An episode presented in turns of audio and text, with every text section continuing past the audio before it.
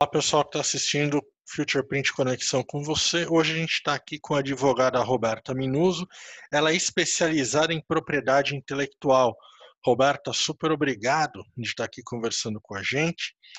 E eu queria começar te perguntando o seguinte: muitas vezes, quando a gente vai desenvolver um produto, seja para serigrafia, estamparia, comunicação em geral, a gente acaba usando uma imagem famosa até para dar uma alavancada nas vendas. Quais os riscos que estão envolvidos nessa ação e como que a gente resolve eles? Ok, eu que agradeço primeiramente o convite para estar conversando com vocês. É um tema bem importante para quem trabalha com comunicação, né? Então, eu acho, Thiago, que a gente tem que começar primeiro fazendo uma diferenciação uhum. entre um direito de imagem né? Tá. E o direito autoral de imagens. Tá. Então, é, o direito de imagem, ele inclusive está previsto na Constituição Federal do Brasil. Então, ele é um direito constitucional, é um direito inerente à personalidade, tá. Tá? é um direito inerente à pessoa. Então, é, jogador de futebol recebe direito de imagem por estar tá ali jogando e tudo mais. Os direitos autorais de imagens é aí que se enquadra a comunicação visual. Uhum, tá. né? Ele está é, direta, diretamente ligado à, à criação intelectual. Tá. tá? Então, se ele está ligado à criação intelectual, né, seja desenhos, figuras, é, fotografias, e aí tem uma infinidade de obras que são protegidas, né? É, a gente precisa se atentar a dois direitos bem importantes.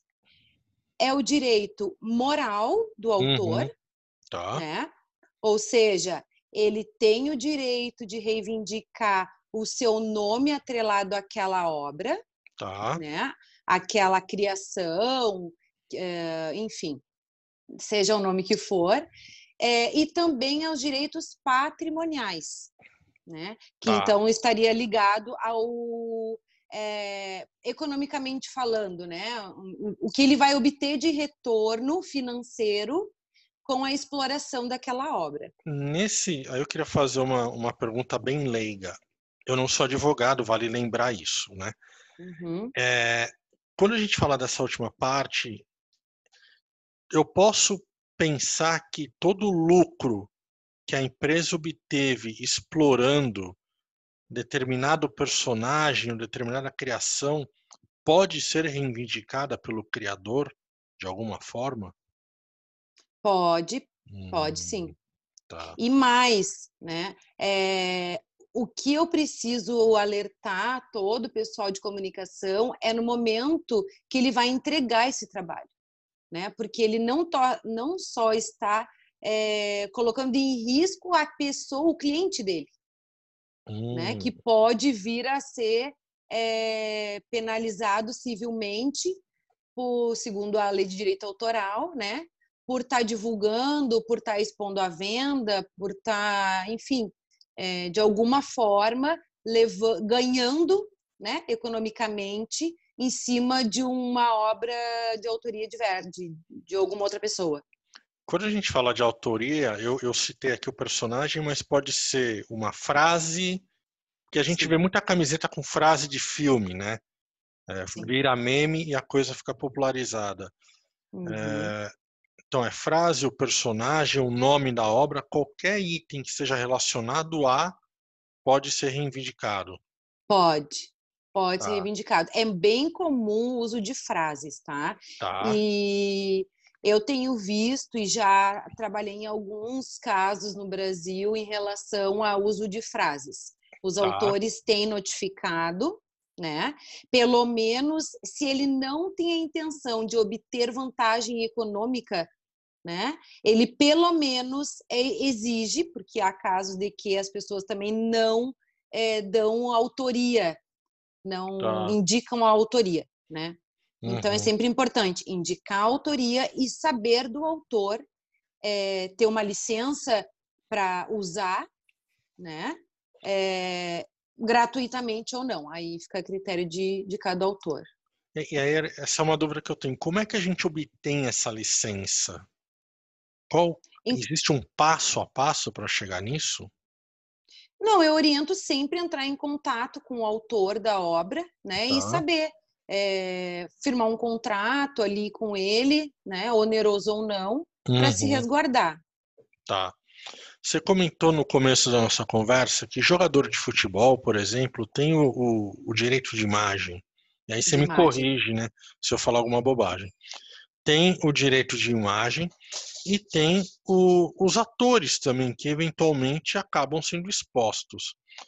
É, eventualmente, se eu usar a imagem do ator, ou do cantor, ou do jogador de futebol para vender alguma coisa, ou ter atrelar a uma imagem da minha loja, eu também tô também tô causando algum tipo de problema, tô gerando algum tipo de problema?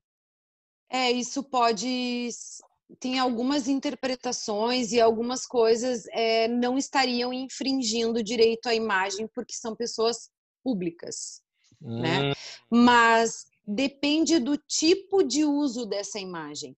Por exemplo. Não pode, não pode, por exemplo, é, ferir a honra daquela pessoa. Está bem ligada à personalidade dela mesma.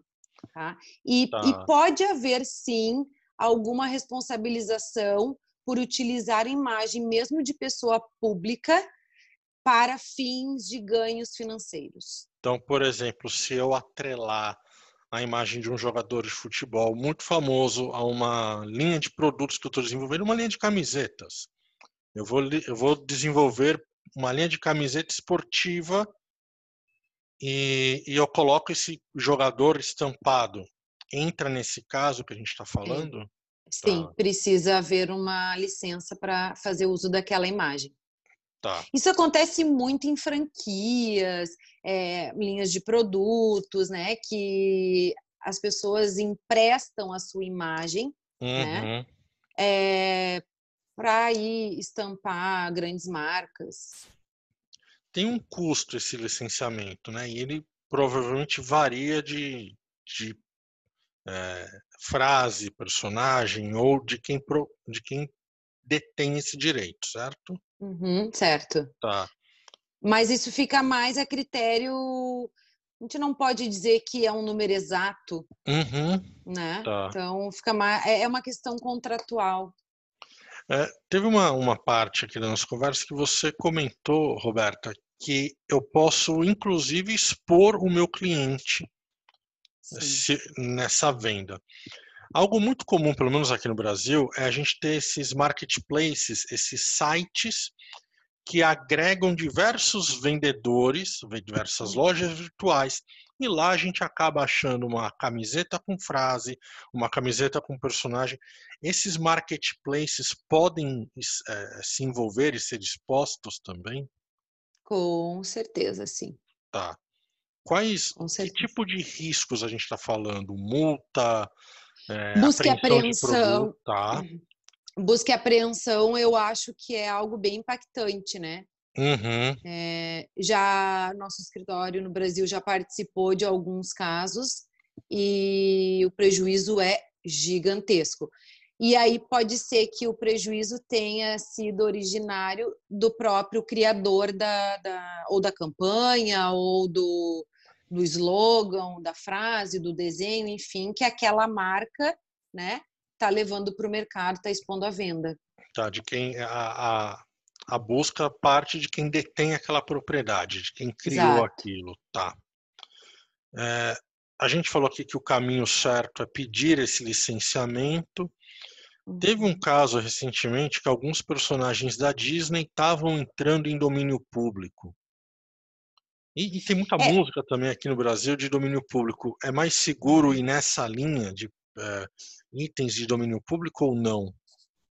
Na verdade, assim, quanto aos direitos autorais da Disney, tá? É, não é que os personagens estão entrando em domínio público, tá?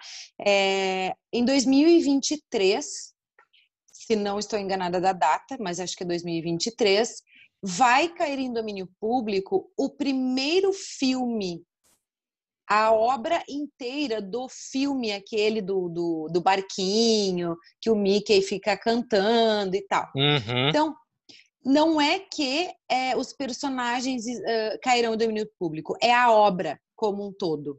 Então não tá? é o Mickey, mas o filme. Exatamente. Tá. tá? É tá. aquela obra lá cinematográfica, né? Que vai cair em domínio público, se nada acontecer, né? Porque se não for renovado, não tiver Exato. nenhum processo andando aí. É. Tá. Não se tem notícias de que a Disney esteja pressionando para alguma alteração na lei, como da outra vez. Uhum. Mas se isso ocorrer, o Mickey continuará protegido, porque tem marca, porque tem uma, uma série de outras proteções. Tá. tá? Okay. Então, tem que cuidar bem aí em relação a essa questão do domínio público do Mickey. Não é uhum. o Mickey. porque eu já recebi bastante pergunta a respeito disso. É, ah, doutora, mas então agora a gente vai poder explorar o MIC, vamos poder usar. Não. Essa era até a minha dúvida, por, por isso que eu acabei falando do Mickey, porque eu ouvi como se fosse o Mickey. E isso me gerou uma certa surpresa. Imagina se a Disney vai, vai, vai permitir, né? E por isso que existem marcas, né? Porque as marcas elas são nominativas, mistas Uhum. e figurativas. Então, o Mickey é... e outras séries de, de personagens aí podem estar protegidos com marca figurativa. Tem, tem uma conversa que a gente ouve muito que é assim, ah, ainda que o personagem, né, vamos usar de novo o, o Mickey, ele, ele é um personagem norte-americano, ele foi desenvolvido lá, está sob leis norte-americanas. Como é que isso me impacta aqui no Brasil? porque impacta. Uhum. Porque a título de marca, é, a Disney também tem suas proteções em outros países. Tá. Né? Okay. Então, assim como tem aqui nos Estados Unidos, vai ter no Brasil. E uhum. eu não sei, posso até confirmar depois contigo, em relação ao alto renome de marca, do personagem, enfim. Uhum. Aí tá. posso averiguar melhor. Eu queria tirar uma dúvida agora um pouco mais geográfica. A gente também costuma fazer muita estampa com bandeira em nome de cidade. Como é que isso entra na, na propriedade ou não? Eu posso sair estampando bandeira e slogan em nome de país e cidade? Bandeiras e nomes de cidades é de uso comum, né? Ok. Não tem uh, problema. É, não teria problema. Uh, em se tratando de direito autoral, uhum. né? Mas aí teria que ver a questão do slogan. O, o, o, brasão, o slogan da cidade, por exemplo. É, o, exatamente. É, o brasão. Tá. Isso. O, não, o slogan que eu digo, vamos dizer, uma cidade no Brasil que, que tem um slogan lá, tipo, é, Campos do Jordão, o, a Serra do não sei o quê. Uhum, entendeu? Então, tá. Então, essa, esse, eu digo esse, esse slogan, hum, essa tá. frase. Tá, não, isso... não é o que está na bandeira, nem o, nem o que está no brasão da cidade, mas alguma, alguma frase de cunho publicitário. Sim, é publicitário, exato. Tá. Isso eu também Exatamente. tenho que identificar quem é o proprietário e pedir essa licença. Isso. Tem algum, alguma parte aqui do direito que eu estou deixando de fora das perguntas que vale a gente ressaltar, até como alerta para quem está. Hum. Assim, os direitos patrimoniais, né, que dá direito ao autor buscar é, licenças, enfim. É, então, ele pode ser cedido, pode ser transferido, pode. Ele é maleável, né? Uhum. Os direitos morais ele é inalienável, renunciável, isso aí é um direito somente e exclusivamente do autor. Então, cuidar sempre quando for fazer uso de imagens da internet, uhum. porque nem tudo que está lá, né, ou, ou nesses bancos de, de imagens, nem tudo que está lá está acessível é, livre, livremente, assim, para ser usado, né? Uhum. Já me deparei com casos em que o cliente recebeu um alerta de um robô, né? Porque os robozinhos hoje estão aí é, buscando, captando, tudo, captando imagens de, com, já com proteção de direitos autorais. Uhum. Então tem que ficar acender um alerta para isso. Tá. Né? Alguns sites até de imagens eles eles têm ali algumas imagens é, gratuitas e mesmo gratuitas vocês podem perceber que às vezes pede alguma contribuição, que não é obrigatório, mas às vezes eles pedem uma contribuição para o autor. Seja dizer, a divulgação do nome ou a indicação do link, alguma coisa assim.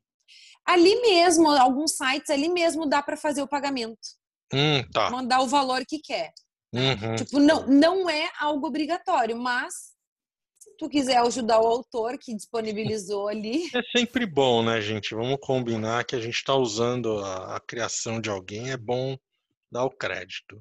Dar o crédito. Ah, o crédito é fundamental. Mesmo o que, que é exatamente esse crédito que a gente está falando aqui? É o nome dele embaixo, é uma frase o nome do autor, é o desenho o nome do autor. É uhum. É... Lembra que muito antigamente Uh, os artistas cantavam suas músicas, faziam suas interpretações e vinha e ali, por exemplo, no programa de televisão era só o nome do artista. Uhum. Com o passar do tempo, isso começou a modificar. Eles começaram a escrever embaixo do, do nome do artista, vinha o, o nome da música e os compositores. Ah. Né? Então, isso deve ser observado sempre. Uhum. Então, voltando ao Mickey, por exemplo, se nós usarmos porventura do jeito certo a imagem do Mickey, eu tenho que colocar o crédito do criador embaixo da imagem ou da empresa. É, eu colocaria. Tá. Né? Mas em, em se tratando de uma de um contrato como esse, Uhum. É... Pode ser que seja negociável, tem que estar tá botando toda a vida o. Pode ser, mas eu diria que, como se trata de um direito moral, uh, ficaria obrigatório. Tá.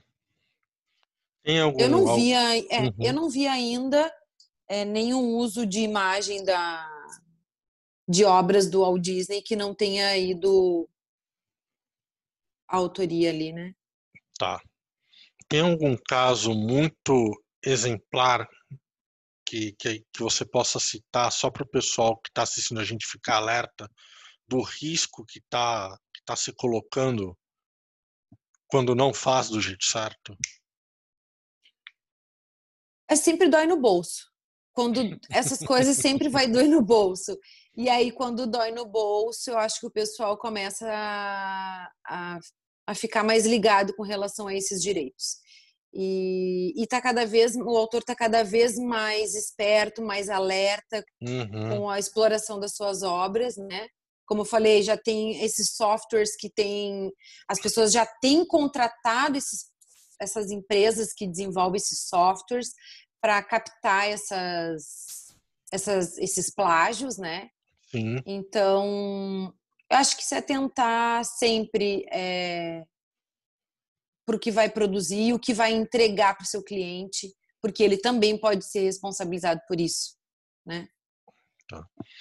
Roberta, queria te agradecer muito aqui pelo papo e pela aula sobre como usar corretamente essas imagens. Super é, obrigado pelo seu tempo de ter conversado com a gente aqui no Future Print Conexão com você. Eu que agradeço, Thiago. Espero poder estar com vocês outro momento.